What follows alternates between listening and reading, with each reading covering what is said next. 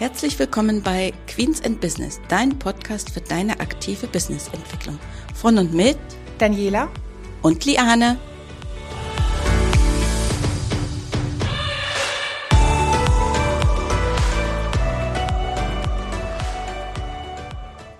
Hallo und herzlich willkommen zu unserer heutigen Folge. Schön, dass ihr wieder mit dabei seid. Wir freuen uns auf euch und wir, das bin ich und und Dani. Unser Thema heute heißt, was machst du täglich? Jane, wenn ich dich jetzt frage, was hast du gestern alles so gemacht? Boah. ja, äh, so aus dem Kopf fallen mir so wahrscheinlich so ein paar Dinge ein, aber bei uns ist das ja so, dass wir eine Zeitaufschreibung haben. Und die das heißt ja Vollzeitaufschreibung, also wir machen den PC an und äh, von da an wird alles aufgeschrieben, was wir für den einzelnen Mandanten tun an Leistungen, was wir eben, was organisatorisches ist und diese ganzen Dinge, so dass wir am Abend dann feststellen, was haben wir wirklich an dem ganzen Tag gemacht in unserer Zeit. Und manchmal stellen wir fest, wir haben genau das gemacht, was wir auch geplant haben, mhm. aber manchmal stelle ich auch fest, okay, es ist heute mal ein bisschen anders genau, nichts geschafft, nichts von dem, was man machen wollte. Oder vielleicht viele, die sich auch abends dann fragen, boah, was habe ich heute eigentlich gemacht? Oder was habe ich eigentlich Produktives für mein Unternehmen gemacht? Und ich denke, so geht es wahrscheinlich vielen. Und deswegen, ja, wie du schon sagst, geht die Kurve hin, unser Thema heute zur Zeitaufschreibung, dass man sich eigentlich mal oder einfach mal bewusst macht, wofür geht meine ganze Zeit wirklich effektiv drauf als Unternehmer. Stimmt. Bei uns, wie gesagt, habe ich ja gesagt, wir haben eine Vollzeitausschreibung, da kann ich das ja noch äh, relativ gut kontrollieren. Mhm. Aber jeder, der eben vielleicht auch das bisher nicht so gewohnt ist und vielleicht auch jetzt nicht so dieses System dahinter hat, so wie wir das jetzt haben von der Dativ, empfehle ich eigentlich jedem eine Zeitaufschreibung. Und mitunter denkt man ja, oh, ich bin alleine, wozu soll ich meine Zeit aufschreiben? Ich muss das und das und das machen, alles äh, gut. Aber ich glaube, auch dort ist das schon wichtig, dass ich die Zeit aufschreibe, weil damit ich einfach mal feststelle, was mache ich wirklich an dem ganzen Tag? Was habe ich also für den Kunden XY getan? Was habe ich vielleicht an Marketing getan? Wie viel Zeit ist vielleicht draufgekommen für meine E-Mails? Oder wie viel für Telefonate, was jetzt gar nicht so geplant wird? Oder für viele andere Dinge, was ich gar nicht so einschätzen kann. Also ich weiß, dass ich auch manchmal erschrecke, wenn ich dann in, am Ende der Woche gucke und denke, boah, das hattest du so eigentlich jetzt gar nicht so auf dem Schirm, dass das wirklich so viel Zeit in Anspruch genommen hat. Das heißt sozusagen, ich habe das eben in meiner Planung auch nicht so berücksichtigt, mhm. diese Dinge. Und ich glaube aber, eine ganz wichtige Erkenntnis daraus ist auch, um festzustellen, welche Dinge habe ich gemacht in der Woche und welche möchte ich eigentlich davon überhaupt nicht mehr machen. Es ist ja immer so, ich, ich habe eine Tätigkeit, die mache ich, denke, okay, das ist jetzt wichtig, das muss jetzt raus, das musst du jetzt unbedingt tun, fertig aus. Und ehe du das jetzt irgendjemand anders gibst und wieder erklären musst und, und, und, machst es einfach schnell selbst, weil du hast schon immer... Immer so gemacht. Ja, ja, ja. Aber insgeheim weiß ich so in mir drin, dass ich denke, ach, beim nächsten Mal, da musst du das jetzt endlich mal jemand anders zeigen. Und wenn das nächste Mal kommt, ist man aber genauso unter Zeitdruck und denkt, ach, jetzt machst du es gerade wieder. Mhm. Selbst. Also sollte man sich im Prinzip jeder für sich eine Not-to-Do-Liste aufsetzen. Mit Dingen, die man nicht tun möchte und vielleicht auch gar nicht mehr tun muss, weil man sie ja vielleicht auch wirklich in fremde Hände geben kann. Genau. Das ist ein gutes Stichwort dazu, denn wenn ich meine Zeitaufschreibung mache, dann kann ich ja genau daraus eine Not-to-Do-Liste sozusagen mir kreieren, mhm. nämlich indem ich zum Beispiel eben äh, das mit farblich äh, mir markiere, äh, was mir zum Beispiel Spaß gemacht hat, was ich gerne mache, hat vielleicht grün oder wie auch immer, und dass ich eben die Dinge, wo ich mir vielleicht Gedanken machen kann, ob das jemand anders machen könnte, also dass nicht ich das mache, sondern es muss gemacht werden, aber nicht von mir. Vielleicht ist ja eine andere Person, ich sage jetzt mal bei mir mit Baulohn, klar, da kann man mich etwas fragen und das Große und Ganze weiß ich auch, aber wenn man ganz spezielle Dinge hat, äh, würde ich mal sagen, ist nicht mein Thema. Mhm. Können andere viel besser hier in der Kanzlei. Ja, also, dass ich das eben auch dann feststelle, dass ich sage, okay, ich habe eigentlich hier Personen, die können das viel besser. Ich muss bloß in der Lage sein, für mich zu sagen, ja, genau, ich gebe das ab ich bin bereit, das abzugeben. Das ist ja sicherlich auch ein großes Manko und Schwerpunkt oder was, was manchen einfach schwerfällt, das aus eigene Hände zu geben und nicht mehr die Verantwortung dafür zu haben oder diesen Teilbereich abzuarbeiten. Ne?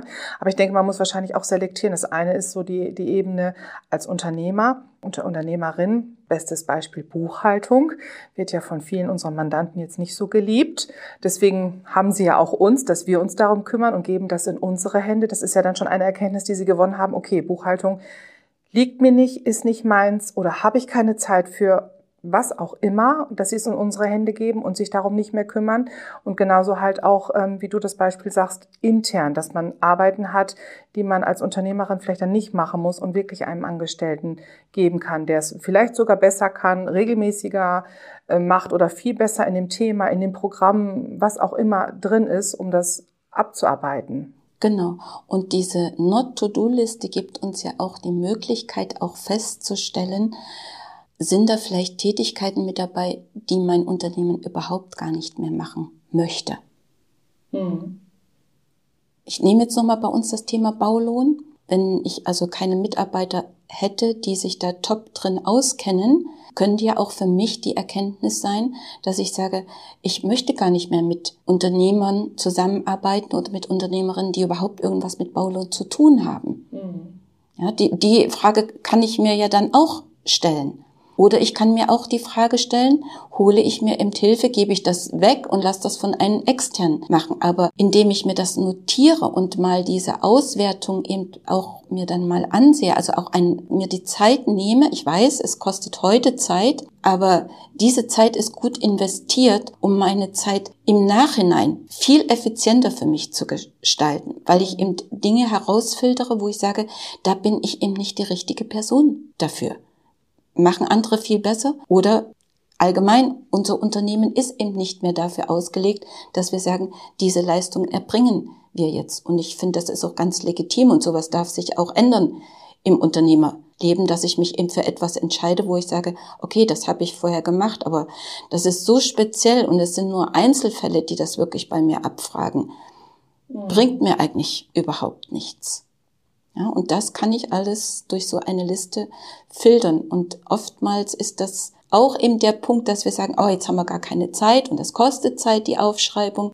Letzten Endes ist es trotzdem so, dass wenn ich heute Zeit investiere, später viel mehr Zeit sparen kann, viel effizienter bin und mir meine Arbeit auch viel mehr Spaß macht. Weil ich mich ja genau mit den Dingen nicht mehr beschäftigen genau, muss. das kommt ja dann auch noch hinzu, ne? Das, das Empfinden dann bei, die positive Einstellung oder zu wissen, okay, das muss ich einfach nicht mehr machen, egal welche Entscheidung man da getroffen hat. Aber ich denke, da muss man dann auch wirklich, ja, wie du schon sagst, sich die Auswertung auch wirklich anschauen, auswerten und gegebenenfalls umstrukturieren, intern oder halt nach extern hinaus, ne? Ja. Ne, dass man sagt, okay, das ist jetzt meine Erkenntnis daraus und was wenn ich natürlich alleine bin, klar, dann mache ich das für mich. Mhm. Ähm, und ich denke, auch jede Unternehmerin sollte erstmal bei sich anfangen, ne, damit man erstmal das eigene Gefühl dafür bekommt. Ich empfehle aber auch jeden, dass man sagt, okay, wenn ich das für mich gemacht habe, zum Beispiel 14 Tage, drei Wochen, vier Wochen, mal so eine Auswertung zu fahren und meine Erkenntnisse daraus gezogen habe,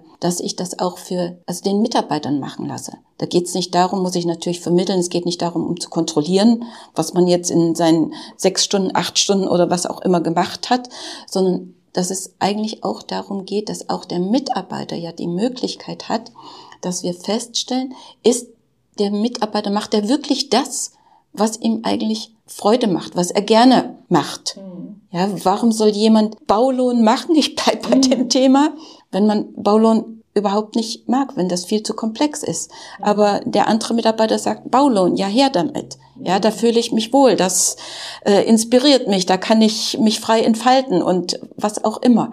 Ja, und das ist ja der Vorteil, so dass also auch jeder Mitarbeiter die Möglichkeit hat, äh, so eine Auswertung zu fahren. Und dann weiß man ja auch, man kann den Mitarbeiter mit den Tätigkeiten betreuen oder beauftragen, wo der sagt, jo, bitte her damit und dann noch ein bisschen mehr davon.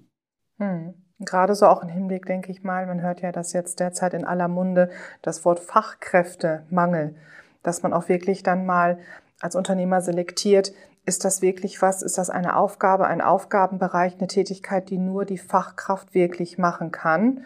Oder, um es nochmal, wie ich eben schon sagte, kann ich vielleicht was umstrukturieren, dass es vielleicht jemand anders machen kann und komme vielleicht zu der Erkenntnis, ich brauche letztlich eigentlich eine ganz andere Person noch. Ich brauche nicht unbedingt diese Kraft, Fachkraft, sondern in eine andere Richtung würde mir auch helfen, würde uns auch unterstützen, einfach weil ich es anders strukturiere.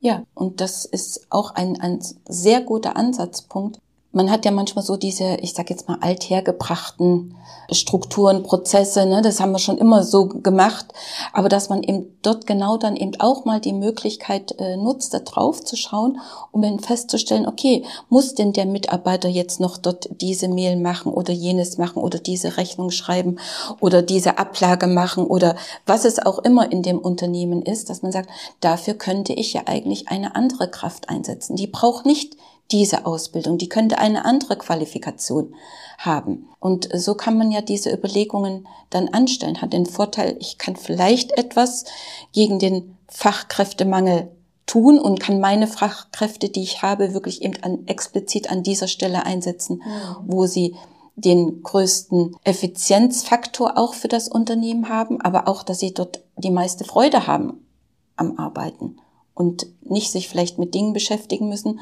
bloß weil man das schon immer so gemacht hat, muss ich es jetzt auch noch tun. Und ich glaube, auch jeder Mitarbeiter ist da gerne bereit mit dazu, wenn man das richtig kommuniziert, zu sagen, ja, genau an den Stellen beginne ich auch mal selbst für mich zu überlegen.